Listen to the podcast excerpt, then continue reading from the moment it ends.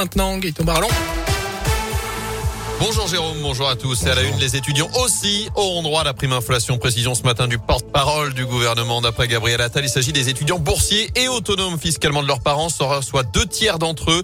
Alors que Jean Castex annonçait hier une prime de 100 euros défiscalisée pour ceux qui gagnent moins de 2000 euros net par mois.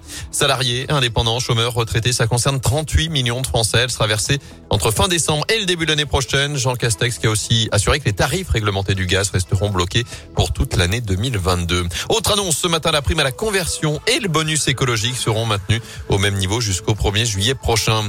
Victoire pour les sapeurs-pompiers. L'Assemblée a voté hier soir à l'unanimité la suppression d'une surcotisation salariale sur la prime de feu demandée de longue date. Ça va se traduire par une hausse de salaire d'environ 50 euros par mois. Dans l'actu, ils utilisaient leurs armes de guerre pour s'entraîner dans les bois du Pilat. Un arsenal de guerre a été découvert en début de semaine chez des militants d'ultra-droite dans la Loire. Des perquisitions menées au Bessa, Saint-Genès-Malifaux et Saint-Étienne. Les forces de l'ordre ont retrouvé notamment un pistolet mitrailleur, un fusil d'assaut, deux fusils à pompe, trois grenades et plus de 2500 munitions. Deux suspects âgés de 21 et 49 ans ont été placés sous contrôle judiciaire. Un troisième de 31 ans a lui été placé en détention provisoire.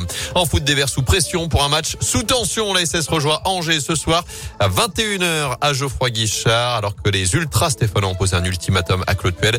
Puel, on te laisse 24 heures pour démissionner. C'est la banderole déployée hier à l'Etra.